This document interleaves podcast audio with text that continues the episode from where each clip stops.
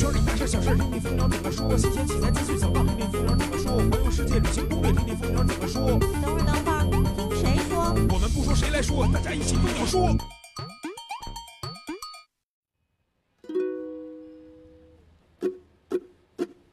滴滴答滴，重复这时间，转一圈你出了门，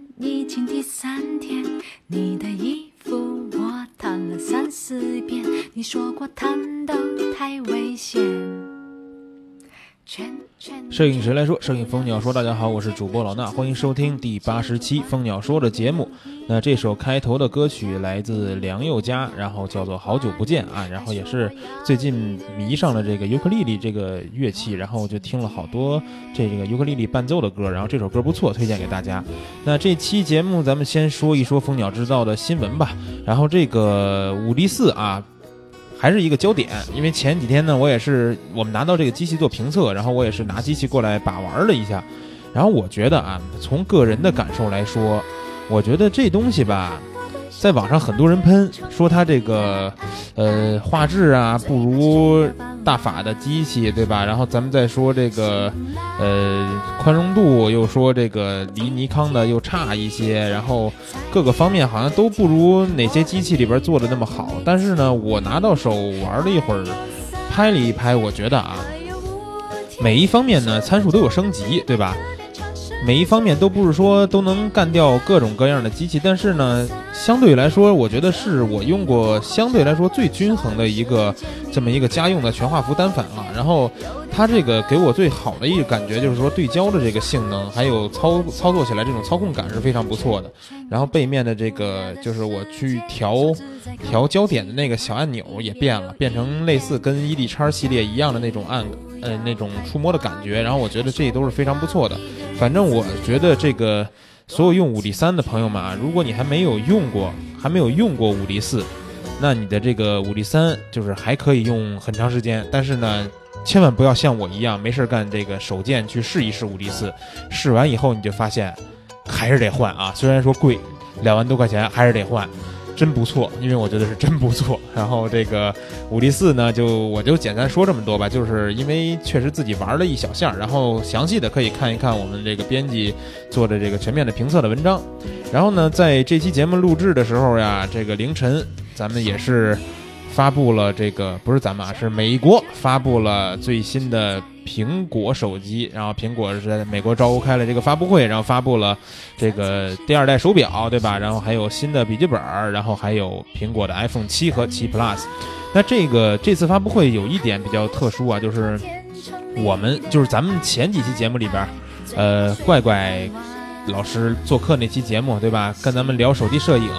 哎，怪怪老师受邀去美国旧金山参加了这次苹果全新的发布会，然后这也是，呃，蜂鸟网呢被邀请，算是什么呢？算是唯一一家啊中国的影像媒体被邀请到现场去参加苹果的发布会，然后还是挺荣幸的啊。然后怪怪昨天晚上不是昨天晚上，今儿凌晨也是在现场给我们带来了直播，然后也是给我们带回来了很多现场的报道。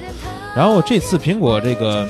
iPhone 七发布呀，我觉得还是得说说啊，因为当时咱们不是在那期节目里边说了吗？它这个七 Plus 里边有俩摄像头，当时我们还在想说有什么作用，然后现在发布会开完了也就知道了，这两个摄像头是一个是广角镜头，一个是两倍的长焦镜头。那照这么说的话，其实就是说它是一个具备两倍光学变焦的一个镜头，然后呢还同时支持十倍的数码变焦。那这样的话，就感觉是不是就是咱们之前用的那种手机的摄影配件那种小镜头，对吧？这七 Plus 是自带两个镜头了，哎，这还不错。然后呢，同时我看这个咱们的文章里边，就是咱们的发布会完事儿呢，赶紧就出了一篇文章啊。文章说，这个 iPhone 七 Plus 还专门开发了一个叫人像拍摄模式啊。这个模式呢，通过双摄像头的这种图像处理的计算，可以拍摄出类似于单反相机的景深效果。这还不错啊，这还不错。然后看了样片儿，也觉得确实这个景深呀、虚化呀还不错。然后具体能怎么样，也是到时候看看拿到真机以后评测以后再看看具体的效果。不过我觉得还有两点是我是比较喜欢的啊，这 iPhone 七，一个就是很多人吐槽的取消了3.5的这个耳机接口。这取消这耳机接口啊，确实有点烦。但是呢，我更喜欢的是说它这个无线的耳机，因为现在大家都在把这种东西做得更简单化，对吧？还有一根线一直接在手机和你的这个呃耳朵之间，然后在路上的时候挂到什么地方呀？或者说你背包这个包往前往后的时候又挂到这耳机线什么的，这种烦恼估计大家都有。然后这回没耳机线了，就相对来说，对吧，更方便一些了。不过也有它的弊端，对吧？这两个小小的东西在耳朵上戴着，你放下来往那儿一放，容易丢，确实容易丢，而且还不便宜，好像是一千多块钱一对儿。这个无线耳机啊，然后呃还有一点，Home 键，据说啊，因为我没摸到这真机，就是据说不是这个实体键了，好像是说摁不下去，然后呢，但是有这种 3D Touch 的这种触感能够感受到。反正还是挺新鲜的一个东西啊，然后性能就不多说了，每一代苹果应该都是所有的手机当中性能算是最不错的，呃，配置应该是这都是没问题的。然后果粉们可以关注一下啊，上市的价格应该也不算贵，因为最低的这个配置从十六 G 提到了三十二 G 啊，三十二 G 也就是分别贵了七和七 Plus 分别贵了一百到三百块钱，这样的价格其实大家还能够接受。然后。这个苹果的消息，然后不多说了，也可以去看一看咱们的这个发布的新闻的文章。还有一个事儿，苹果发布会结束以后，索尼也开了一发布会。你们猜索尼发布什么了？索尼发布会啊，发布了 PS4 Pro 和这个呃 PS 两款那个主机，这游戏机啊，这个。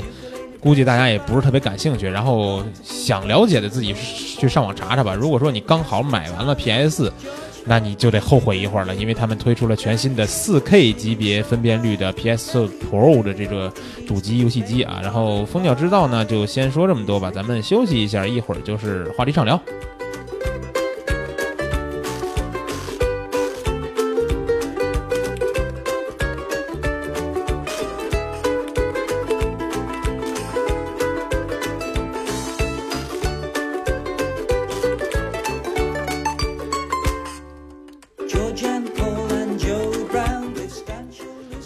这期的话题畅聊呢，没有嘉宾，好不好？就是老衲一个人。这是继上一次布达佩斯大饭店以后，我又是一个人给大家在这儿聊一聊天啊，说一说这个想说的东西。然后呢，这期说点什么呢？我觉得啊，给大家，或者说是给所有喜欢摄影的朋友们啊，我是特地的整理了一些叫摄影方面的忠告。哎，这些忠告呢，有些是来自于这个网上各个地方大家发出来的一些，不管是提醒啊、忠告呀，也有来自于摄影笔记的，也有一些我自己的经验，然后把它都整合到一起，把一些我觉得没什么用的删掉，然后添加了一些呃，我觉得更有用的东西，然后在这儿跟大家说一说吧，一条一条的说一说。然后第一条啊，给朋友们的摄影忠告，我也是按照一个。算是什么呀？算是一个我自己觉得有点逻辑性的顺序，给大家说一说啊。第一条，叫做给自己一个定位，看看自己适合什么样的风格和主题，对吧？就是我们很多人拍照，肯定刚开始玩摄影的时候都有这种误区，就是，呃，觉得什么都想拍，看人家拍这也好，拍那个也好。但是呢，有些人呢就适合拍小清新人像，对吧？有些人就适合拍这种重情绪的人像。当然也有人适合，就是天生就是适合拍风光，也有人就适合扫街拍人文，对吧？你像一冰老师那样的。然后呢，我觉得大家都需要仔细的思考一下，你最喜欢的、最想拍摄的是什么主题，对吧？然后在这个主题里边，你最喜欢的风格又是什么样的？我觉得如果能找到自己最喜欢的风格和主题，这是一件非常好的事儿。但如果你找不到啊，其实就像我一样，说实话，我就是。我可以说我比较相对来说喜欢小清新人像，但也不是说只拍这个，所以什么都会拍，什么都想，都想来拍的不错。这样的话，就会拿出来哪方面的作品呢，都会让人觉得说没有特别印象深刻的这种感觉。所以说呢，就是有一种感觉是什么都能拍，但什么都不精。所以说这也是什么都想拍的一个弊端，对吧？所以第一条就送给大家，找到自己适合的风格和主题。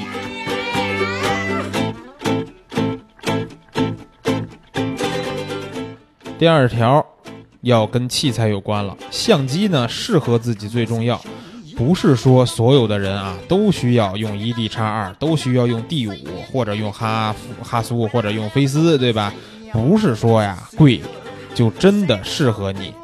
然后呢，我觉得就是这个事儿呢，说起来就是说，你想想啊，也许有的人真的是一台非全画幅的这种家用入门单反，对吧？就非常适合他。为什么呀？有翻转屏，对吧？WiFi 也有，然后呢还小还轻便。然后这样一个翻转屏，在你拍摄一些，比如说你拍你家孩子、拍宠物的时候，或者说在旅游当中拍点什么东西的时候，它能让你从高角度取景，从低角度取景，对吧？这多方便的一件事儿。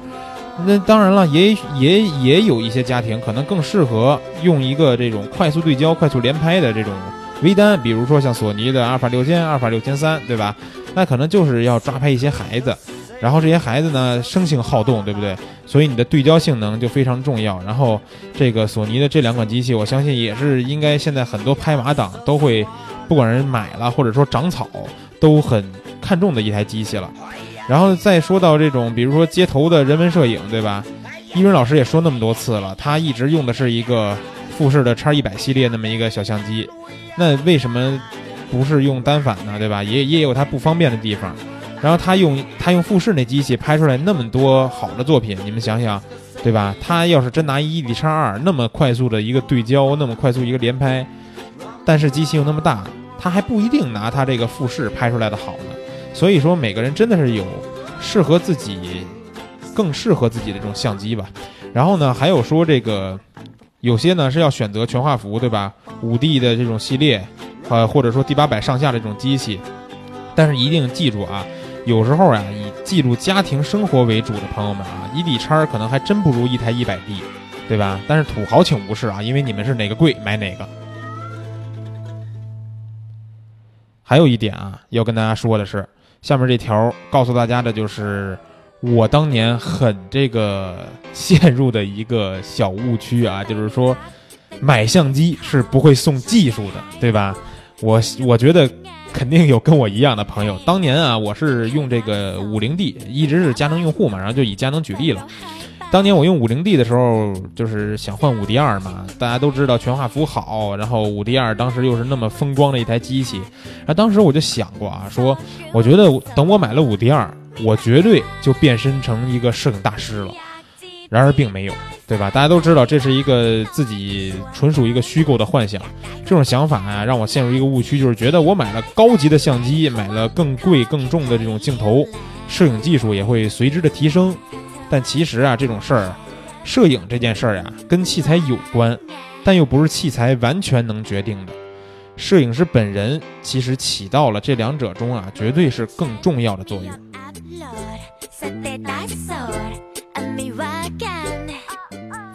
但是呢，好的器材，对吧？又能让摄影师，我觉得是绝对能更得心应手，也会让新手觉得更自信。所以说呀，绝对没有花钱的罪过。虽然不用极端到说，对吧？我就要买一个佳能、尼康的最顶级的旗舰机，但是呢，稍微贵一些的相机，一定是要比便宜一些的相机有好处的。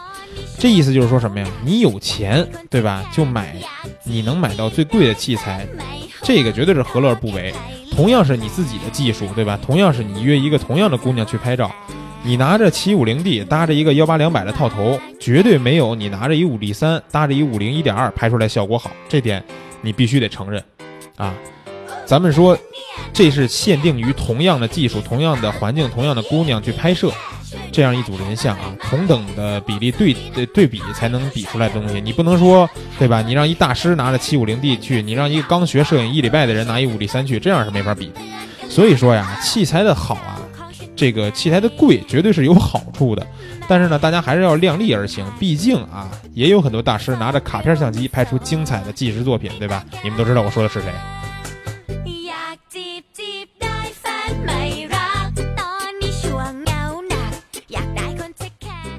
下面一条，如果不是明确的需求，没必要再买一支全新的镜头。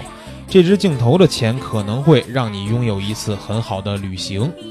这个事儿应该大家都懂吧？我相信啊，所有的朋友们在玩摄影的时候都会为几颗镜头中毒过，长草无数，最后纠结半天，有的买了，有的没买，对吧？然后我觉得我当年就是有这么一个想法啊，因为我也是因为身处在蜂鸟这么一个给力的环境当中啊，很多镜头都能够用到。当时啊，我也就是用了佳能的这个幺三五定焦，还有两百定焦，幺三五二和两百二这两颗非常有毒的叫空气切割机的镜头。然后呢，非常的长草，确实中毒啊。但是这个二二零啊，说实话太贵。那幺三五定啊，稍微便宜点，这可以买吧？可是最后啊，经过我这个非常理智的这个选择以后，我觉得理智还是战胜了冲动，我没有买，对吧？但是现在呢，我也正正常的在拍摄各种题材。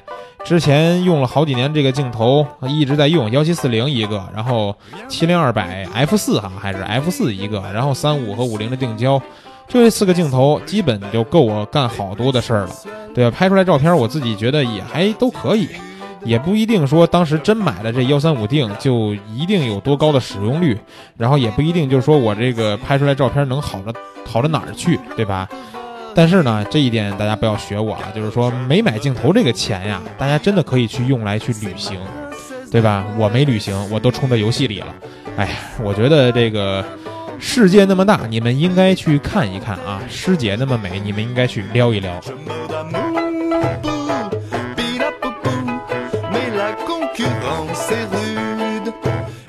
器材方面的忠告还是不少啊。下面咱们说说 UV 镜。这个 UV 镜呀，其实说白了啊，就是在你镜头前面加了一层玻璃，对不对？我觉得啊，如果没有必要买贵的，就买便宜的。但是啊，一定要买，为什么呀？我刚玩摄影的时候，买很多新镜头的时候，一定要都说嘛，都得买一个 UV 镜，对吧？大家都知道，当时有便宜的，有贵的嘛。然后这个肯高的相对便宜一点儿，B 加 W 的就相对贵一点儿。但是我当时啊，就是也没想到说，我觉得这 B 加 W 肯定好，想买 B 加 W，但是没想到说贵那么多，最后还是这个买了个便宜点的肯高。然后这么多年用下来了啊。我觉得这些便宜的 UV 镜啊也没出什么问题，只不过现在呢，就是很多时候我在拍摄的时候啊就不搭 UV 镜。我不是说常年不搭啊，记住，就是说，比如说我到我要拍风光，我到了这个点儿了，我把架子支好了，我决定要拍摄了，我把 UV 镜卸下来拍摄，比如装在我兜里什么的，拍完以后我再给它拧上去。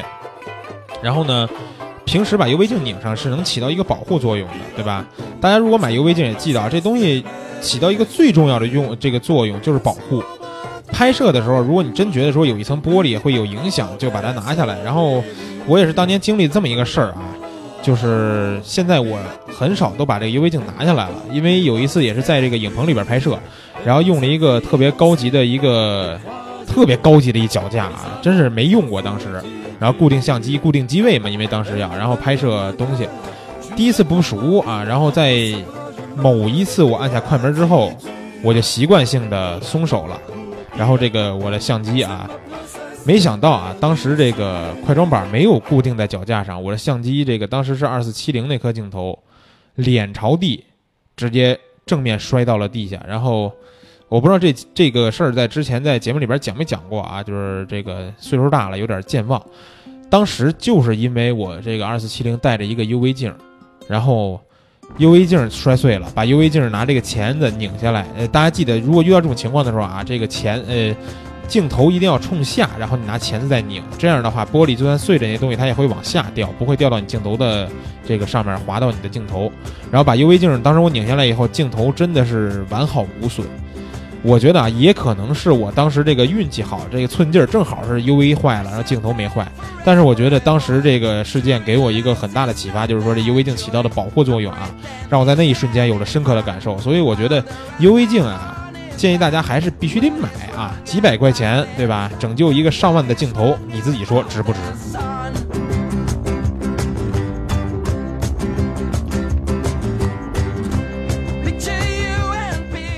？UV 镜可以买便宜的，但是呢，三脚架咱尽量别贪便宜。之前在这个节目里边也说过啊，有客户赠送给我们的脚架让我们试用，对吧？国产小厂商做的那种几百块钱的那种脚架产品，风一大就抖。这种脚架你要是带着，真是去爬楼拍摄，或者说在野外不是特别安全的地方拍摄，一阵斜风准能给你镜头和相机一块带走，对吧？就算没有风。各方面这种质量的问题，我觉得也会让你在拍摄的时候没有困难，还要给你制造点困难。所以说，这种常规的三脚架啊，尽量千万别买这种几百块钱的产品。因为我当时在买我第一个脚架的时候，我就感觉说，这个当时他们给我推荐嘛，店里边推荐就是都是一两千、两三千，包括四五千的脚架。我当时觉得，我说买一三脚架至于这么贵吗？因为我一直在我的认知里边，三脚架就是一三五百块钱的东西就到头了。但是当时我还是买了一个一千呃小两千的一个脚架吧。我觉得推荐大家就是，如果你买第一个你自己的三脚架的时候，尽量也买这个一千五到两千这个价位的，或者说在以上的才值得考虑啊，不要觉得贵。这几千块钱的脚架啊，上面放着可是你几万块钱的机身加镜头，对吧？当然，我觉得这几百块钱的脚架也不是不能买啊，也不是都不能买。比如说曼福图的 Pixie，很不错，很小巧，这个桌面上用不是桌面上用啊，不就是很多这种小巧的方便用。前几天这个墨竹去拍拍一个爬楼的东西，然后还借我用那个借借我那个 Pixie 用一下，然后他说那个上面啊就没法放大脚架。真的是只有一个小窗口能能摆一个 Pixie，然后还是挺稳固的，还是不错啊！再推荐一下。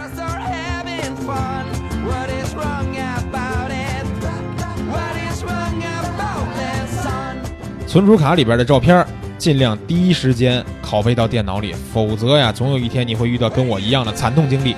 有一次比较临时又特别重要的一个拍摄啊，我就当时全身上下或者这个全包里边只有一张这个几乎要满的 CF 卡。然后拍摄开始之前呀，习惯性的格式化了格式化这存储卡了，但是在这个按下那格式化按钮的那一瞬间，我突然就是一阵冷汗啊，突然感觉到这些被我格掉的照片，我好像是没有拷到电脑里。然后拍摄结束回家看了一下电脑啊，只能含着泪给人家之前给这个拍摄的姑娘打电话说：“我说这个妹子呀，实在不好意思。”呃，这前两天给你拍那照片啊，这胶卷让这个冲洗店给冲坏了，咱们看看是不是得约个时间重新拍一下啊？结果人家妹子呀甩下一句话，给我挂了电话。她说：“这个娜娜呀，这小逼让你装的。那天你用的是五 D 三和适马三五定焦给我拍的，你当我傻吗？”下面一条忠告，告诉大家：有时候拍到比一切都重要。这个什么意思？你们明白吗？就是说啊，很多时候我们会遇到特别想抓拍到的一些瞬间，但是呢，肯定由于各种各样的原因，我们会一次一次的错过很多很多我们在眼睛能记录下来，但是镜头没记录下这些瞬间。有时候啊，相机在包里没拿出来，对吧？有时候因为自己的拿出来手机想拍，但是由于这个各种安卓的手机打开相相机这个速度简直感人。等你打开了这个画面，已经没有了。有时候因为自己这个对参数设置不熟悉，呃，猛然抓拍得到一张这种全黑或者全白的意识流作品。有时候呀，就担心自己用这个太高的感光度，然后觉得自己的铁手用一秒的快门拍摄，结果拍出来这个呃一秒手持，有时候你们也知道画面是什么样的，对吧？虚成一片浆糊了。然后在这儿呢，我觉得就是要告诉大家一件事儿啊。高感光度，对吧？画质再差，也比手抖了拍虚好得多。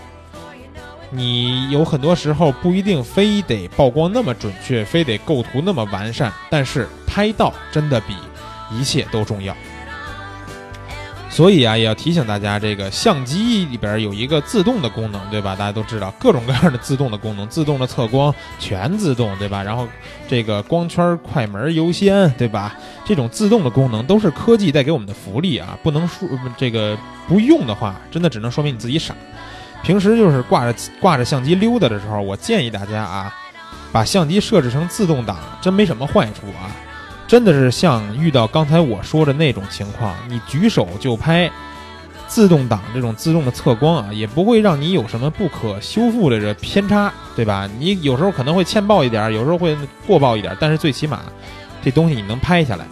然后有些朋友可能说，觉得说我自己这个摄影技术没问题，特好，然后就永远用 M 档，对吧？其实我也是在大部分拍摄时间都用 M 档，但其实我觉得真正技术不错的人啊。在特定的环境下，用光圈优先或者快门优先，一样能拍出来非常好的作品。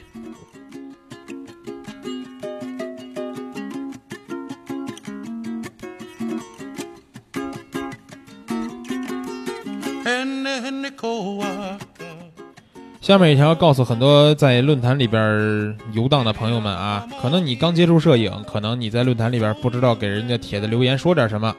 可能你在看到别人作品的时候，第一个想法就是想问：哎，大哥，你这照片是用什么参数拍的呀？能不能告诉我一下用的光圈、快门、ISO 都是多少，对吧？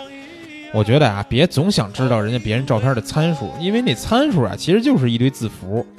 而且你总问别人说这张照片用的是这个光圈、快门是多少，会显得有点有点小白，对吧？不是说大师啊，因为不是说不让大家问，并不是说你应该能看出来这照片的参数，不是这意思。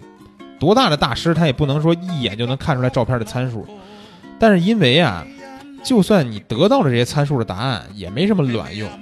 其实你跟这个你喜欢的作品的话，跟这个作者去多聊一聊拍摄的理念和拍摄的过程，真的是更好的，对不对？这点应该都明白吧？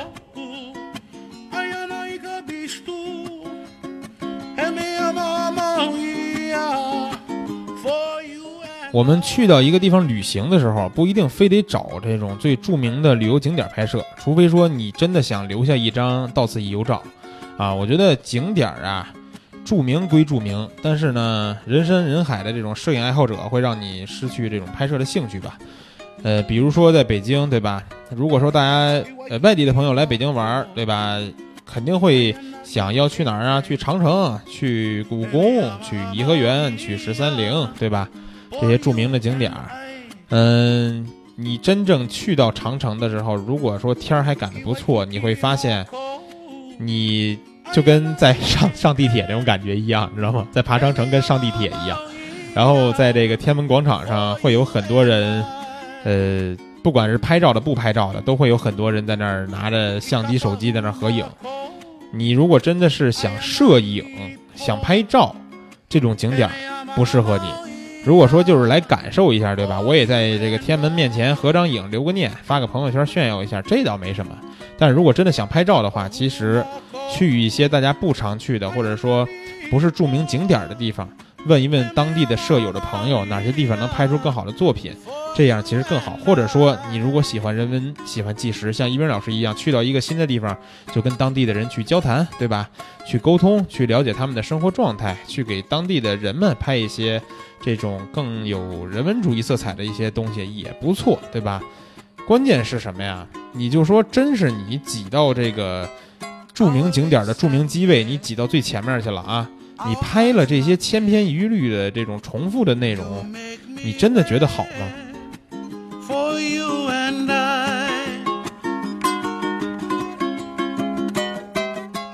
可能有些朋友说：“哎，我觉得就好，对吧？呃，这位大师在长城的哪个长城的哪个这个烽火台是吧？拍了一张这样照片，我觉得特好，我就模仿一下，没问题。”我觉得啊，下面就要跟大家说的是，可以模仿大师的作品，但是呢，千万不要依赖，不要依赖模仿和习惯性模仿，知道吧？在遇到瓶颈的时候，很多朋友都会说说，我觉得我摄影遇到瓶颈了，不知道应该怎么进步。在遇到瓶颈的时候啊，我觉得你可以去模仿。可以去照着人家别人的东西拍一拍，对吧？多看一些别人的作品没坏处。比如说我原来就是真的是一比一的啊，完全模仿过青山玉起的这一组青色苹果的那一组少女写真。然后当时我模仿的时候呢，就是，呃，不算是，我觉得我这个呀，就是不要脸的说啊，都不是说抄袭，你知道吗？就好比翻唱，明白吧？他不是说借鉴里边一些东西，我是完全照着他的东西去。一点一点的照着拍，拍出几乎一模一样的作品，只不过里边的模特不一样啊。当然，当然了，我离大师还是差很远的啊。像大师的这种构图，对吧？大师选择的光线，我觉得肯定要好。那我们模仿呀，只是为了去开拓一下自己的思路，对吧？你拍出来跟人家一模一样的照片，我觉得看起来应该会还不错。但是说啊。模仿并不是关键，真正要关键的是学习到里边的一些思想和精髓，这个绝对更重要。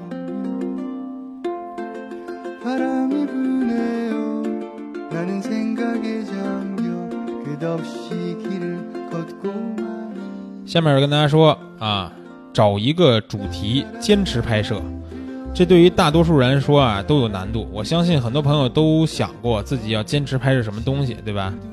比如说，坚持拍摄每天早上自己家门口的日出啊，每天拍摄途经的一个地标性的建筑，或者说坚持拍摄城市各种各样的环卫工人等等等等。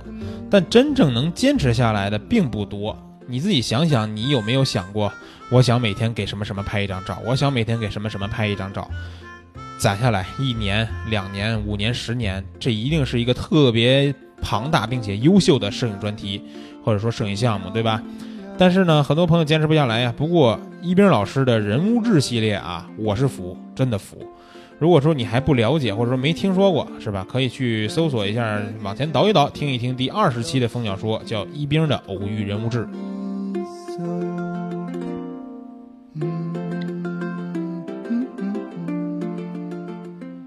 很多朋友，这个听友们也会经常问我说，想走上摄影这条道路，但是呢，又不知道这个从哪入手，又不知道应该怎么做，也不知道这前景怎么样，对吧？我现在要告诉大家的是，以摄影为生啊，想做摄影这个职业是很艰难的。但是什么职业不艰难呢？对吧？如果真的说有一个职业你做起来收入不错的同时还很轻松，那我觉得这个职业就是特别适合你的职业啊，对不对？我们都喜欢摄影，但不一定非得把摄影当做你的职业。你会看到很多摄影师，对吧？在现在来说很风光，收入非常的可观。但是你再想一想啊，全中国有多少喜欢摄影的人？多少？这数我不知道。有多少以摄影为职业的人？这个艰难的走在这条道路上，对吧？你身边肯定有，这个一个月赚不了多少钱，然后呢，非常非常艰辛，非常艰苦，冒着这个猝死的危险，在深夜修片儿，对吧？又有多少摄影师成为了刚才我说那些被大家仰慕的人呢？所以说呀，不如干一份最适合你的工作，把摄影呀当做一个爱好，没准能更多的体会到摄影的乐趣。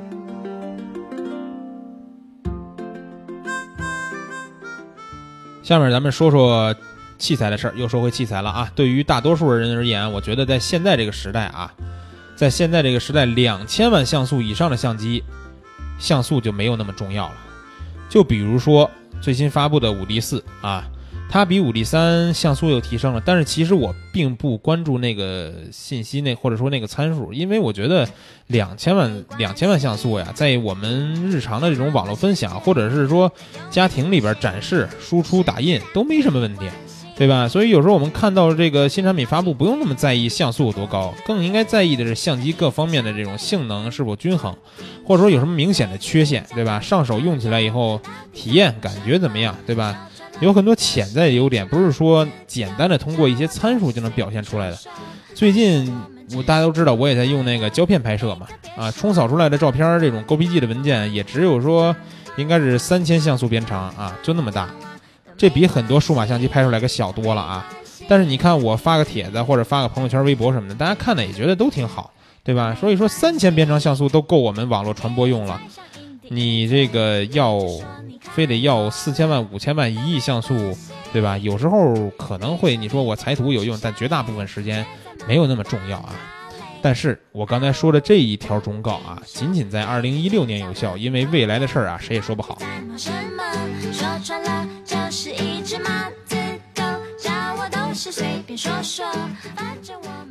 下面一条告诉大家啊，非常简单，去展会或者人特别多的地方啊，摄影包一定背在胸前。这个我不多多不多做解释了啊！如果你真的是丢一次东西，你自己肯定就明白了。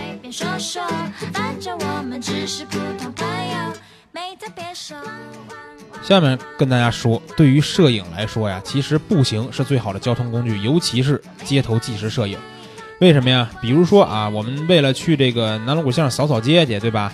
开车路过了很多相对来说更传统的一些这种小胡同，其实啊。就是你真开车过去到南锣鼓巷这样一个过程，绝对不如你溜达着过去。你比如说从一个比较远的地方下地铁，对吧？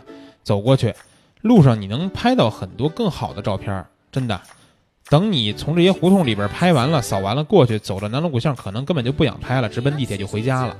外出外出旅行的时候也是一样，我觉得，呃，但是我没有说让你们就是走着去拉萨啊，这这，我真去拉萨走着去这事儿不靠谱。我只是告诉大家不要说忘了啊，最美的绝对是沿途的风景。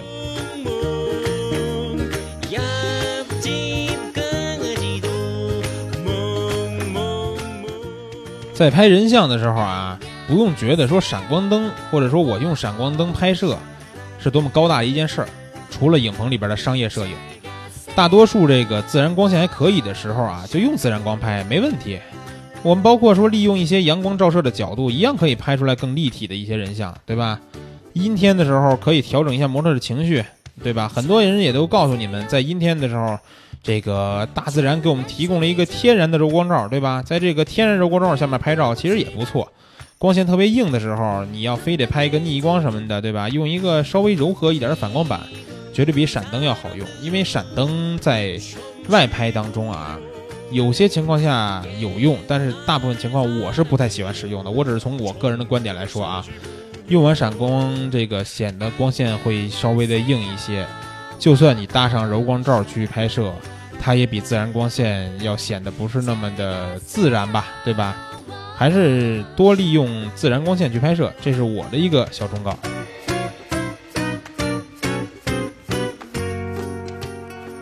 下面跟大家说，摄影的基础知识一定要扎实，这样你拍摄的时候啊，才能更有信心，对吧？我们现在都知道各种各样的相机的出生，包括索尼的微单，给很多这种刚学习摄影的人降低了很大的门槛。呃，咱们用索尼阿尔法七二二拍摄的时候，对吧？里边的光学取景器，呃，咱们看到什么拍出来就是什么。然后这个光圈快门你怎么调，对吧？里边这个小屏幕上，这个电子的取景器上，你看到这曝光，哎，你说这亮了，我就拨两下那个钮，给它拨暗了就行了。其实有些朋友都不知道拨这个钮到底是什么意思，对吧？这样降低了很多门槛，但是其实也有一点不好，就是说让大家呢都能够这么简单的拍出来曝光正常的照片啊。你如果说真的是。遇到一些特别紧急的情况下，你在调整的时候不是特别方便，对吧？你因为你根本就不懂光圈、快门、ISO 这种这三个东西是怎么样搭配更合适，然后你也不知道说我想要同样的曝光情况下，我想让景深变得更浅、变得更深，应该怎么去调整那两项参数，对不对？你再想想啊，比如说你这个镜头对着一模特，对吧？这个拍人像的，人家这个模特的微笑从自然哎摆到僵硬了。你都没调整好你的曝光，这你下次还怎么约人家姑娘，对不对？所以说，我觉得尽量呀，去多熟悉一下光圈、快门、感光度这个搭配，不要让模特失去耐心，对自己的摄影来说也更加的负责。当然了，如果你仅仅说我就是要拍照，我不是要玩摄影，我就是记录一些生活。选择一个微单，让你快速上手，一点问题都没有。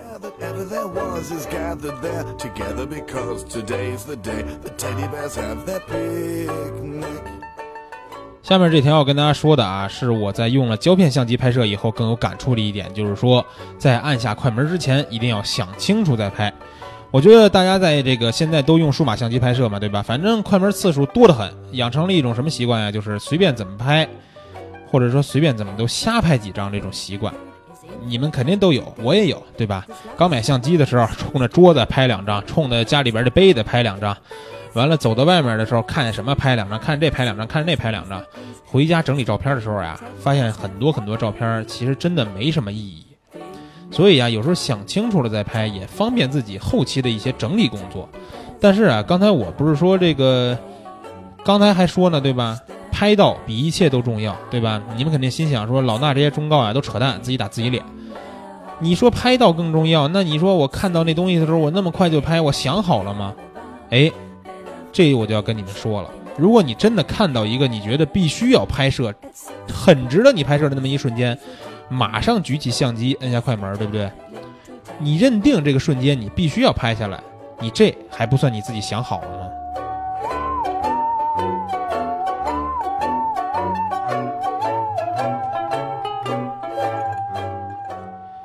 下面要跟大家说一说后期方面的事儿了，啊，后期呢不是万能的存在，很多时候啊拍完以后，会有人跟你说，对吧？说回去 PS 一下吧，没问题的，对吧？我们在拍摄人物的时候，妆面造型没处理好，回去 PS 一下；拍风光的时候，角度没选好，画面里边有杂乱的东西，回去 PS 一下；拍演出现场光线是瞬息万变，对吧？你拍的照片一会儿过曝一会儿欠曝，回去 PS 一下，别管什么啊，对吧？P.S. 都成了你前期没有拍好的借口。我们要知道什么呀？知道后期是为了我们的作品增添光彩，对吧？啊、增光添彩啊，这个成语没用好。但是呢，我们的后期绝对不是为了我们前期的失误而背锅。如果你仅仅想说我们前期拍不好，就通过后期去修复，那你永远前期都拍不好。你前期一定是拍掉你足够好，后期对吧？不管是去调色、去修复一些呃人像的皮肤细节，或者说风光的一些这种画面上的一些细节，那绝对都是一个锦上添花的事儿。千万别总让自己拿着 PS 的这种借口啊，给你自己前期拍不拍不好，对吧？找这种理由。你前期想进步，不如你忘了后期，对吧？我前期拍成什么样，我就发什么样的。你看你还敢不敢拍成那样的烂片儿？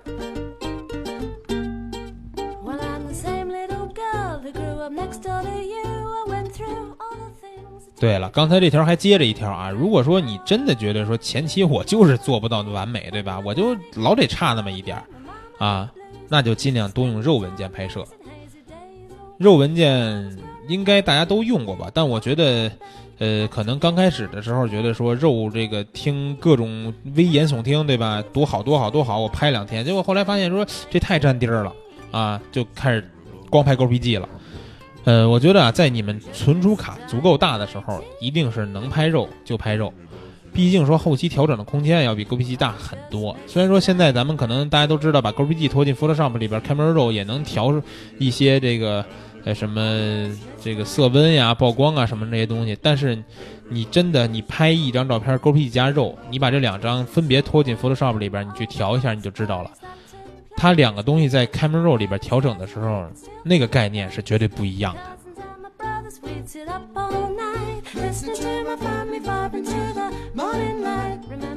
我们在后期这个调色的时候啊，千万别有一种不好的习惯，就是说调出好几种色调，对吧？然后去问问别人哪个好呀？这种情况我也有过，很多人也有过啊。人家说了喜欢，对吧？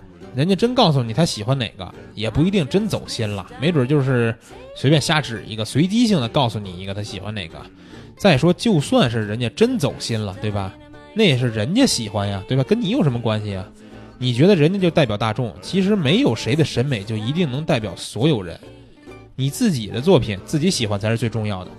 然后我觉得面对各种各样的这种色调风格吧，你潜意识里边一定是有选择的。你下回你再面对两到三个色调，你调出来的时候，你看一眼，你自己心里肯定有喜欢哪一个，不喜欢另外两个，或者说没那么喜欢，跟着自己这种感觉走，一点问题都没有。不要因为说你放弃了另一种看起来也不错的色调，感觉到可惜。为什么呀？因为最后你作品发到网上给大家看的时候啊，其实大家根本都不知道有被你放弃的那种色调存在。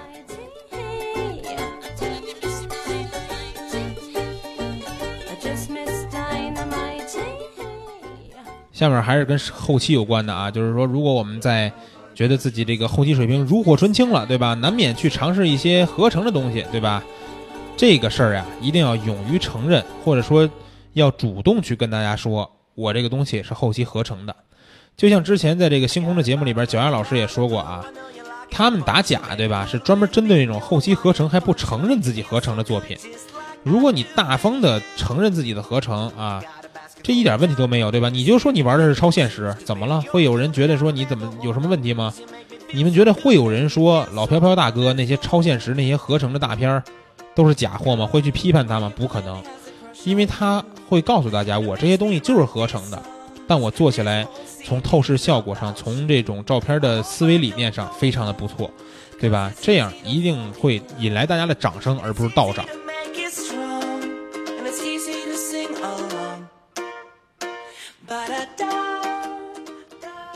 在我们拍摄很多照片以后，拍了半年、拍了一年、拍了两年、三年以后呀，定期的回顾一下自己的照片。哎，如果你说你之前拍的照片都删了，那这事儿我就没辙了啊。我觉得回顾自己的照片有几个好处啊，首先可以让你看到自己的进步，然后也能让你了解到自己的不足，对吧？你看你刚开始学摄影的时候拍的什么样，对吧？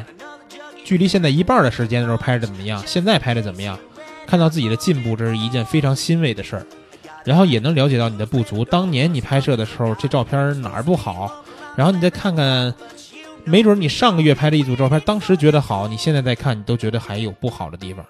最重要的是啊，你的后期水平也一定在进步啊。当年你拍摄的照片，可能真的是因为你的后期水平，你就放弃了一张不错的作品。现在你再重新拿出来修一修，没准真的能有意外的惊喜。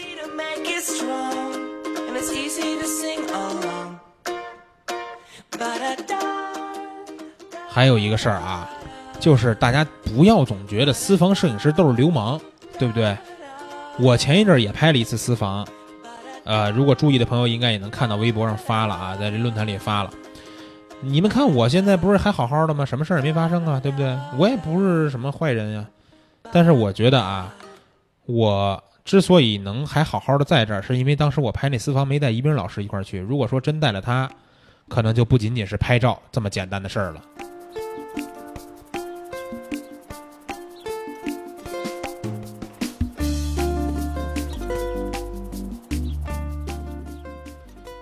下面一条，要特别特别提醒很多年幼的啊，刚接触摄影的朋友们，就是请谨慎的、选择性的欣赏新锐摄影师。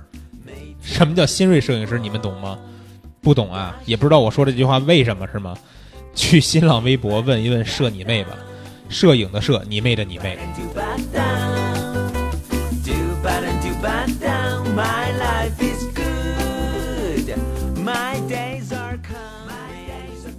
接近尾声，跟大家说一说啊，有一条忠告是告诉大家，不要认为蜂鸟说是一个教你摄影的电台，对吧？说过多少次，蜂鸟说是一个谈话类的节目。有些节目呢，让嘉宾讲解到了拍摄的方法，大家可能会觉得，哎，这样不错，能教我们摄影。但主要啊，我还是要让各个类别中啊特别优秀的一些摄影师来这儿分享一下他们自己的故事，对吧？这些故事有时候比你看一本摄影教程得到的东西要多得多。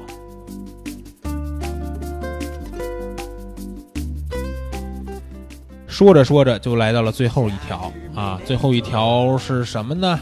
最后一条告诉大家啊，如果你是从半路开始听蜂鸟说的，不要尝试，千万不要尝试去收听第一期节目，因为我在那期节目里边业余的表现简直就是一个大写的尴尬。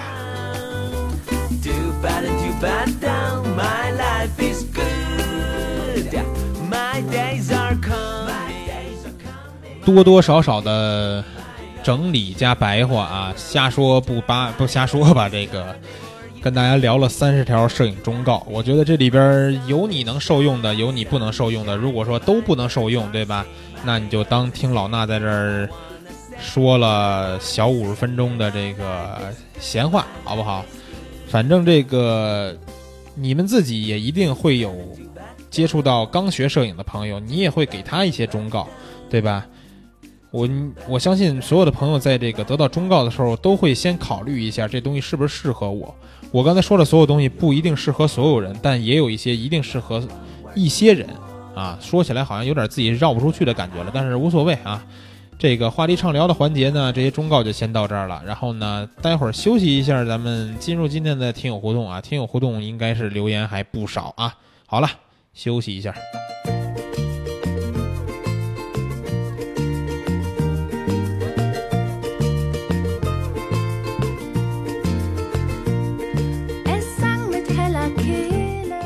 来来来来来，回来本期的听友互动环节。那这一期的听友互动，我也是之前跟大家说了啊，所有留言都会读。那这期因为就我一个人嘛，想读多少读多少啊，时间长点没关系。然后刚才这个呃录听友互动之前，我也是听了一下刚才录的前面那个话题畅聊环节，感觉这个人上了岁数啊，还是说这个做节目做时间长了呀？就感觉吧，老是车轱辘话来回来去说啊。大家如果听到前面觉得有些这个特别唠叨的地方啊，就见谅一下，好吧？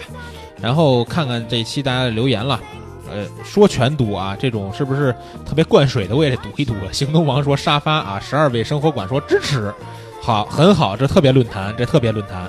然后呢，这个醉梦映画说每期节目都好喜欢老衲选的背景音乐，建议每期的背景音乐公布一下。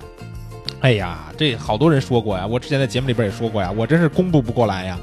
因为这些背景音乐吧，其实我不是说一首一首那么精选的，就是一个精选集一个精选集选的，然后选的这个风格类似的一些音乐特别好听的，我大概听一下都不错就行了。然后也是推荐大家可以去那个虾米音乐这个网站或者说这个软件都有啊，然后去搜索里边的精选集，把你喜欢的关键词，比如说我这期放的是尤克里里，然后比如说你喜欢摇滚，或者说喜欢这个柔情，或者说你想工作时候听，或者说想学习时候听，你把这些关键词输入进去，就会有人给你准备好各种各样的精选集，你去听这些里边的音乐特别好，都特别好啊。然后这个。雨辰说：“听蜂鸟说快一年了，然后一路走来，一路陪伴，一路前行。老衲该减肥了，嘿，那你这样，你你这样对得起我给你要呼呼的签名吗？啊，不过你这个其实挺好啊，是一种督促，我确实该减肥了啊。然后这个 v final 说什么呀？说蜂鸟说整个就是老衲主持生涯的进步史啊，一直都听，特别是到后来有事没事再回头听。”最开头几期那个怀念呀，边说边想的感觉。现在呢，说话基本上是不不经过滤的，张嘴就来，厉害。这个 刚说完，别千万别翻到第一期节目听啊！WiFi 的版主就说让这个 就提醒大家回头听开头那几期，我都不敢听，真的别听了。然后这个舍友毛驴说啊，哎，不过不不，那个我还要说一下，就是虽然说我不建议大家去。听第一期啊，但是还是要特别感谢一下第一期，呃，那个节目里边的三位嘉宾，对吧？巴黎呼呼和这个青青三位大美女陪我一块聊天，没有他们仨，我估计我更更费劲了。然后舍友毛驴说啊，他说很感谢蜂鸟，特别是蜂鸟说节目互动这个有互动有料。然后他是这个二零一五年的优秀听友，还拿到了蜂鸟说的各种小礼品，希望这个越来越屌，希望蜂鸟越来越屌。然后配这张图啊，是当时。这个有台历，这应该是他自己做的台历啊。然后有颁发给他的那个小证书，然后还有两个，还有两个这个小风啊，特别好。毛驴也是一直在参加咱们互动的一个好朋友，特别感谢啊，特别感谢每期都能来留言的这些朋友。因为这期我让大家留言之前，我还说呢，说这个咱们这 QQ 群里边，两千人的群是吧，一直处于一个满的状态。有好多朋友后来说搜索这群号，我也试了，搜索群号真搜索不出来，可能是因为满了。就不让加了还是怎么着的？但是呢，好多人吧跟里边都潜水，我也了解说这个群里边确实每个群都有潜水的，但是大家这个参加互动的人数啊，老感觉不是特别多。就是说，你说这两千人群吧，你但凡有个五百人你参加这互动，我觉得我我都吃不消了啊。但是这个还是想多一点嘛，希望能看到大家的这个反馈。然后牛逼摄影师凯旋他说，从第二十几期蜂鸟说开始起听。然后呢，把前面没有听的补听了一遍，之后就开始一周一周的追了。因为蜂鸟说我更爱蜂鸟了，支持老衲，多谢多谢。然后凯旋也是，这些名字都是经常能在咱们互动里边看到的老朋友啊。老赵大雄他说呀，等到一百七的时候，老衲组织个活动，让能来的听友可以面对面交流。对于老衲，感觉是更辛苦他了，每期都要读那么多留言，也是蛮辛苦的。最后祝蜂鸟说越办越好，广大听友身体健康，万事如意。呃，辛苦倒谈不上啊。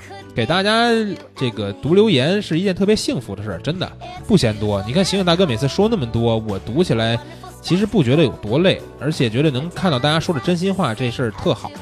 嗯，说醒醒醒醒就来了啊，也是晒这张图，里边有这个一二三四五六七七个小风啊，六种颜色，七个小风，然后两个荣誉证书。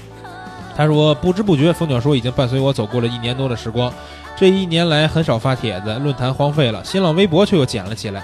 周一参与话题互动和周五收听节目成了每周的必修课。因为这个节目认识了很多新的朋友，认识了老衲，还集齐了六个颜色的小风，收获满满的。也许我说的太多了，占据了太多的节目时间，这次简单点吧，没关系啊。是原来我就说过，您要是说有特多的那个话想说哈，你就给我发一个那个邮件什么的发过来，我就。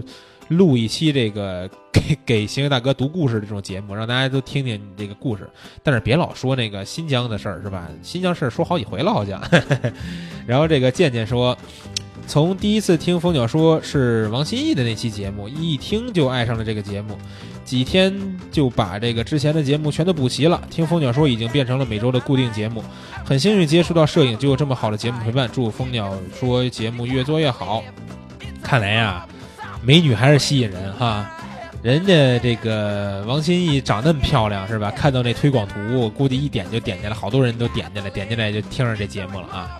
然后我只是来拍照，他说可以开个直播蜂鸟说。呃，其实这个说到直播呀，就是我跟兔仔录那个腊鱼的时候啊，录腊鱼电台的时候会直播，因为那个吧，就我俩人，而且呢也没什么环节之类的，就是一从头到底。但是其实蜂鸟说在录制的时候，中间有一些环节需要这个就是断开直播，呃，不是什么呀，断开直播，断开录制，然后再沟通一下，然后再继续录制啊什么这些东西，可能就是直播起来，我觉得效果不是特别好，而且呢，很多嘉宾你也知道，就是说有一些嘉宾啊，他不一定是真的愿意在镜头面前跟大家说话的。呃，就是各种各样的原因都有吧。比如说有一天我这个，我之前不是邀说邀请过社你妹吗？对吧？他如果真来节目里边，他绝对不能露脸，对吧？你像这种嘉宾也是有的。然后这个横腰小熊啊，他说在喜马拉雅搜摄影电台找到了蜂鸟说，从第一期就疯狂的喜欢上了，然后快速的补完了这么多期。哎，从第一期就快速的喜欢上了，那你真是真爱啊！我现在听第一期我都不敢说喜欢。然后这个中间通过摇滚那期接触了御林军，也疯狂的喜欢上。哦，是吗？也听上御林军了是吗？那不错，真的。御林军其实在这种金属的音乐里边还算是更大众一种的风格。然后很多这种就是不是特别能接受重金属的朋友听御林军都还可以的。然后他说这个听了那么久，最大的愿望就是希望蜂鸟能请到我最喜欢的人像摄影师。张元一来聊一聊他的摄影情绪，也希望老衲能把这个节目做得天长地久，越来越火。然后再看下一条，叫这个名字啊，Z L I O N L。他说第一次是一冰老师做嘉宾，学到了很多，非常喜欢这类大咖分享经验的节目。之后便一发不可收拾啊，每期都听。从网页又转战到荔枝，现在做的很方便，微信可以看到图，荔枝听节目，荔枝还能设置定时停止。哈哈哈！非常感谢老衲和众嘉宾陪我度过了无数个失眠之夜，啊，对，荔枝那个定时停止其实还挺挺有用的，就是比如睡觉，我觉得我听半个小时睡着了，我就半个小时停止了，然后明儿我还能接着听啊之类的，不会说，呃，就是真睡着了，结果都播完了，第二天也不知道自己听到什么时候了，对吧？然后再看看妮子啊，妮子也是作为听友来，其实来参与过节目的里边，算是非常这个。不错的一个听友了，他说因为爱摄影注册了蜂鸟网，从而接触到了蜂鸟说栏目，从第一期开始听到后来逐渐的开始留言互动，甚至来到了蜂鸟说节目中做客，认识了可爱的老衲一冰老师，还有坛子里众多的摄影爱好者朋友们。现在我的生活中已经完全离不开蜂鸟说的陪伴了，祝愿蜂鸟说越办越好，给勤劳的娜娜酱手动点赞，谢谢妮子。然后毛毛虫总队长啊说从喜马拉雅知道了蜂鸟说。希望节目继续保持重口味、接地气儿的风格。哎，这毛毛虫总队长啊，我跟你说，就是他。我为什么说网上好多人喷那个武力四呀？就是他前两天知道吗？他连续发了两条，反正是那个我看到是两条微博啊。第一条说是那个外国那评那个评测评分什么的，就是说武力四这儿不如哪儿，那儿不如哪儿。哎，当然他也没说什么，但是这个。呃，那个索尼那阿帕七俱乐部那个号还一转，就是效果还挺严重的。然后各各路人就开始都狂喷五 D 四了。然后后来又发了一个说这个什么评测评测，反正也是什么不好的。我估计毛虫总队长啊，也是一个特别讨厌佳能五 D 四的人，是不是？你说是不是？然后这个 Fantasy 青年他说。非常喜欢蜂鸟说，是我摄影路上的好朋友，对我的钱包也有着影响。比如那期释马军听了后入了这个五零二，哎呦，听完就买了个五零定是吗？然后还听过那期摄影包的节目，说这个。我操！原来大神都拥有好多个摄影包，于是又入了一个单肩包。好像每期这个器材节目，我总想买点什么。通过蜂鸟说也可以学到很多知识，方方面面。此处应该圈一下吴冰老师。然后我觉得这个买东西啊，这看来啊，就是经这个经济状况还可以，所以说在节目里边给大家推荐什么，就是去买一买试一试，应该都还行。我真的不是说这个做什么特别没有良心的广告啊。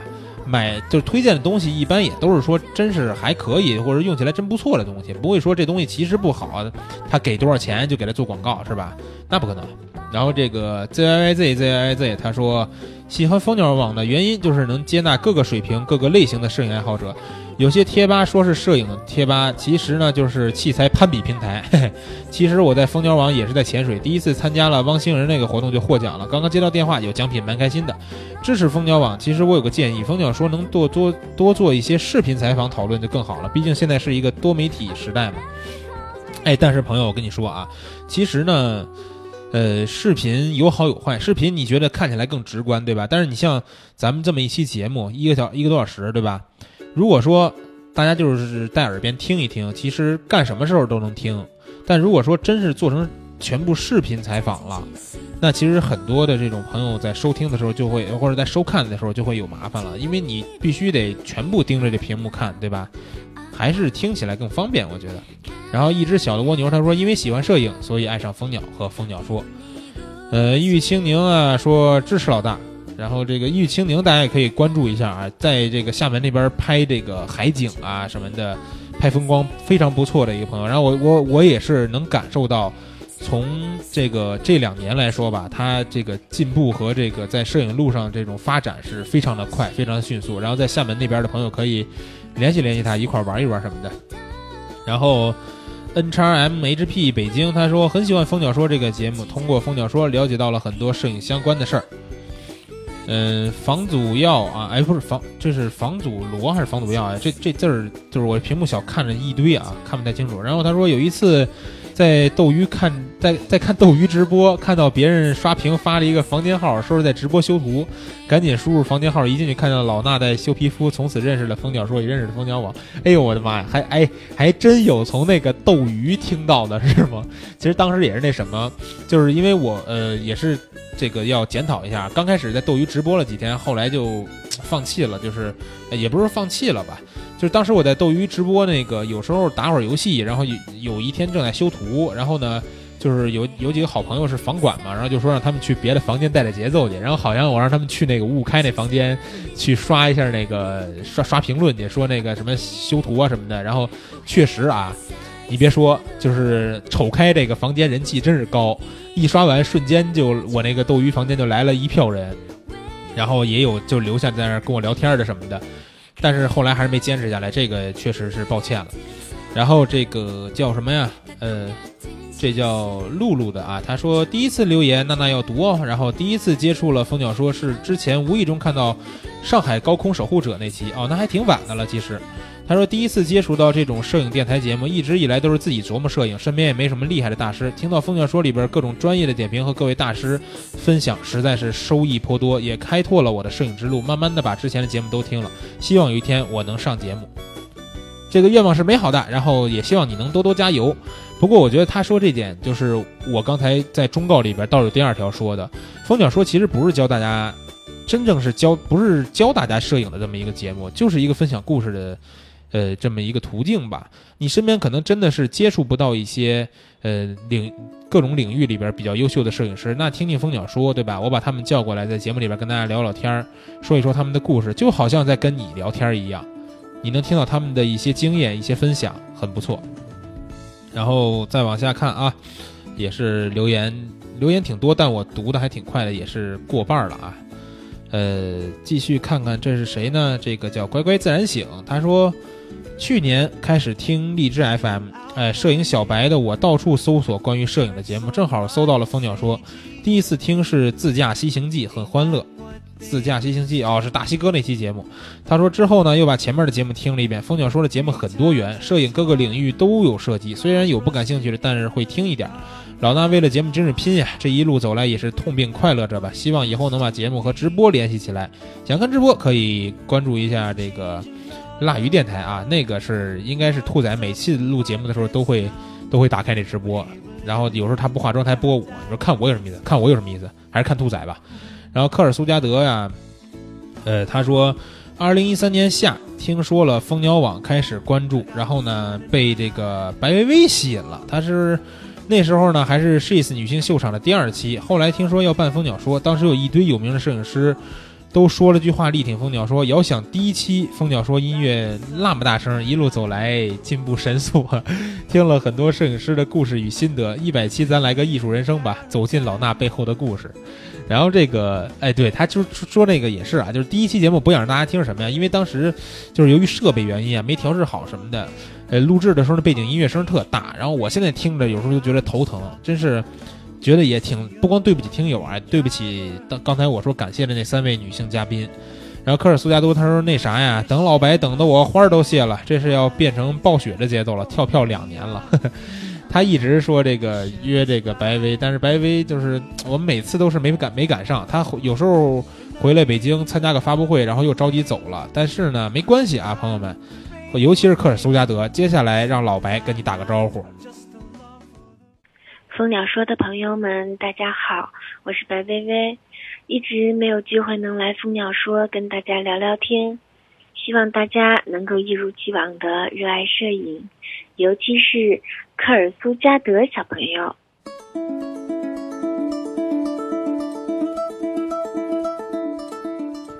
哎，怎么样，科尔苏加德溜不溜？就问你溜不溜？啊，如果觉得溜啊，去那个荔枝 FM 下面给我留个言去，或者说咱们那个，呃，就是这期节目的专题里边留个言去啊。你要不留言，我跟你说，我可心碎了。然后继续，咱们继续读留言了。然后这个雨迪同学说呀，哟，这次雨迪同学留了不少呀，我给大家读一读啊。他说：“蜂鸟说是从去年十一月份开始听的，当时抱着试试的心态在喜马拉雅上搜索摄影相关节目，没想到还真有。一直觉得摄影是个用眼睛交流的内容，结果这个没想到啊，用耳朵听觉得还挺新奇。当时这段时间我为了减肥，下班都是走路回家，要走两个小时，所以每天路上都能听两期。嚯！然后从第一期节目这个带着闺蜜去旅行开始听，一直听到现在，一发不可收拾。”中间有好多好多期给我留下特别深刻的印象。燕子来那几期，感觉充满正能量；一冰来那几期，感觉他应该去做个职业段子手啊，当摄影师真是可惜了。还有各种旅行的分享，希腊、泰国、阿尔山，每一期都有很深刻的印象。最近听到那期说胶片的，我也被成功安利到入了胶片的坑。昨天刚刚从厦门旅行回来，去的时候因为没用过胶片相机，担心拍不好，所以又背了胶片，又又扛了我的 D 七五零，一路上累的我呀。特别是过安检的时候，看到这个网上说这个胶片最好不要过安检，所以每次过安检都单独拿出胶片，提心吊胆的。想想也挺有趣。这次旅行一口气拍了五卷，就在刚刚把胶卷寄出去冲扫。呃，祝福我第一次胶片冲扫成功吧。然后，所以呢，还是要放几张他这个胶片的装逼的这个厦门旅行照片啊。然后，哦，看的什么呀？这是康泰时的胶片相机是吗？然后放了几张在厦门的照片，然后还不错。这个雨迪，这个我要跟你说一下，就是他那个胶卷啊，很多朋友都说过安检不好，对吧？但是就是我也是后来看到这个另一条留言，然后人家说，你觉得这些胶卷在从国外生产走到国内，再从国内你买的时候给你寄到家里的时候，他过没过过安检，走没走过航空空空运，对吧？想想这个，就放开点心吧。一百两百的卷，后来我也问了一下啊，这个冲扫店的朋友们，一百两百的卷过这个安检，过那 X 光是没什么问题的。高 ISO 的时候，这个比如八百的卷，对吧？或者再高的卷，你过这个 S 光，它可能会有影响，就是你的那个叫什么，这个颗粒会更大一些。因为前一阵我也是拍了一拍那个胶片私房的时候，用的是八百的卷，然后，但是我没，其实我没有太大的感觉。就是我也是过了安检，然后走的空运寄过去的嘛，然后，呃，回来冲扫出来照片，我看也还行，都没啥问题，所以说不用太担心这事儿。然后 Freedom KD 啊，看看他说，他说广播电台只接触过两个，一个是糖蒜广播的道听胡说节目，呃，吹牛逼聊摇滚乐的一个节目，那个我知道，道哥的一个节目啊。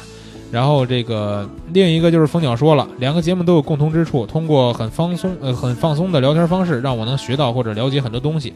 蜂鸟说是半年前无意中发现的，反反复复听了很久，呃，收获良多。希望老衲越来越帅，希望能当面听一冰老师吹牛逼。你当面见一冰老师可以，当面听他吹牛逼这事儿啊，他是一个很内敛的人，你知道吗？他说的话都是真的。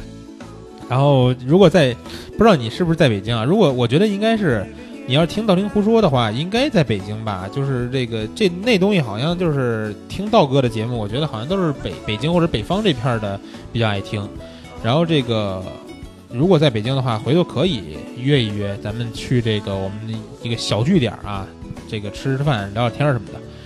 有一个叫这个叫伍德威尔啊，他说在蜂鸟说里边听老衲说晚上九点左右会在斗鱼开直播，因为听的都是往期节目，不知道老衲会何时播，经常去斗鱼浏览一下，搜索老衲都没搜索到直播间，所以到现在也没看过老衲直播，还挺想看的。哎呀，这个刚才已经道过歉了啊，确实后来是没没坚持下来。这个，其实，在斗鱼直播也不是说为了赚点什么钱什么的，就是想，当时想跟听友能没事干多互动互动啊。但是老是晚上有时候就有事儿，一有事儿吧，这东西一断了就感觉不连续。你看，你像那些特别知名的主播吧，人家都是天天都播，天天都播，这样能产生一个特别强的一个年度一个连续性。但是我这隔三差五那么一播吧，就感觉特别没劲。然后后来也就没播了。然后这个再看看吧，反正不是刚才也说了，录腊鱼的时候会在映客直播。然后这个以后如果有摄影方面的，我在斗鱼再直播直播，到时候看看，关注一下我那个微博吧。到时候微博上我要直播的话，我可能会在微博上说啊，就是个人类微博现在改名了啊，叫娜娜酱，然后是角色旁一个内的那个娜，大家去搜一下吧，可以关注关注我的微博。然后呃，懒人阁主啊，他说怎么说呢？上下班时候听的这个比广播好听太多了，往往都是到了车库还犹豫是听完呢还是听完呢？听完吧，呃，也没也别别别那个非得较劲是吧？非得在车里听嘛？你这拿着手机到家里边公放，或者说躺床上戴一耳机听也没事儿啊，是吧？听完没问题。然后这个呃裴大他说。是叫裴吗？还是肥呀、裴大吧。然后他说很少听，很少听蜂鸟说。哎，有一个这样留言的，我觉得挺有意思的。他说还是说说对蜂鸟的感觉吧。刚刚接触摄影，开始逛蜂鸟论坛，加入了蜂鸟论坛群啊，开始看大家是如何摄影，天南地北，这个谈论谈天聊地。蜂鸟说时间太长，平时都在上班。很少抽出闲暇时间去听听，有时候都是听一会儿，然后忙，然后听，然后很多时间都是断断续续的。哦，这是因为我们时间太长了，是吧？但是这个也有也有嫌短的呀，也有嫌长的，没关系啊。这个长短的话分开听也没问题。静流啊，静流说这个蜂鸟一蜂鸟说一开我就跟着听了，到现在也算是老听众，绝对老听众。静流不光是老听众，而且在这个群里边也是一个老群友啊。而且呢，有时候还会在群里边给大家分享一些他这个，其实他对摄影方面理解还非常不错的，懂得很多知识，就是我都不太懂的那种。很说一些，比如说小清新呀，或者是说一些拍摄的一些理念什么的，放一些大师的作品跟大家聊一聊，特别好。然后继续看静流说的，他说蜂鸟说的信息量很大，特别是请名家座谈的话题，能收获很多经验，这一点非常好。蜂鸟说覆盖面是整个摄影，可以说涉及的这个涉猎的非常广泛。不过有的内容感觉和业余摄影这个玩家关系不大，多谈一些和摄影爱好者相关的话题会好一些。比如胶片，我就是听了以后中毒的，不知道有多少人啊！我跟你说，朋友们，不知道有多少人都是听完了我录的胶片那期节目，然后买了胶片相机，买了胶卷，是吧？我如果说当时都推荐大家去一家这个店买胶片相机，我估计还能拿点回扣呢。嘿嘿。这个看看这个没没几条了啊，都快读完了。然后这个臭鱼烂虾再现江湖，他说风鸟说呀，每期都听，几乎成了我周五下午通勤陪伴固定内容之一。坐火车里听着节目，刷着图，挺爽的，就差吃火锅了。期待更好的内容，不同的主题，更多名家和平民的参与，说出他们的成长史。嗯，然后金宇金鱼年华吧是叫，然后他说偶然间接触了风鸟说节目，从此七七不错过。不了解不少摄影相关的人和事儿，节目很丰富也很有趣。作为八零后，我多么希望有一期节目是与我们童年生活摄影相关的人和事儿，哪怕只是追忆。我想一定有不少和我一样想法的朋友。嗯，如果说你七七都没听过，可以其实可以听听那个去年儿童节做的那期，我跟大西哥还有兔仔，那个里边聊了一些童年的乱七八糟的好玩的事儿啊。然后这个这个叫什么呢？咱再看最后一条啊，这叫 S T E I N S 那啊，这个这这词儿我实在不会读。他说个人很喜欢一冰老师的片子啊，也是从一冰老师这儿来的啊。他说呢，自从糖蒜爱旅游之后，就没什么关于旅游摄影的好节目。偶然呢，搜到搜到了有一冰的节目，后来基本上就都听了，前面没听过的节目也都听了。现在呢，摄影播客除了蜂鸟说，感觉实在没什么可听的。我是节目不接近一小时，这个分钟就不想听的强迫一族啊！你看，这就是这就是嫌嫌短的啊，是吧？有嫌长的，有嫌短的。这我要真做成一半小时节目，人家还不听了，你说？反正这个这期的留言也都读完了，这最近几期里边算是留言不少的一期了啊。不过这个星星大哥这期是放过我了，没说太多。呃，觉得看到大家这些留言挺感动的，从各个时段开始听蜂鸟说的都有，然后也是特别喜欢看大家发这些留言，知道我们做节目能给大家带来什么。其实刚开始做的时候心里特忐忑，你知道吧？就是你不知道你录完这期节目人家爱听不爱听。确实有些节目我我也知道离这个咱们的普通摄影爱好者比较远，对吧？但是其实你真的是听一听这些也没有什么坏处，对吧？我们比如说我们看一些电影电视剧，对吧？我你就说你看《火星救援》，那离你生活远不远？好看不好看？好看，对吧？你看很多纪录片儿，讲的是一些特别深奥的东西，讲比如说这个。呃，有讲宇宙奥秘的，对吧？那离我们生活更远了。呃，这个高端不高端也高端，是吧？好看不好看也好看。那但是呢，你像这个咱们经常听的这些相声呀、二人转什么这些东西，对吧？好玩不好玩？好玩，离我们特别近也好。所以说呀，这些东西就是，不管是说离我们远的，离我们近的，其实对自己都有好处。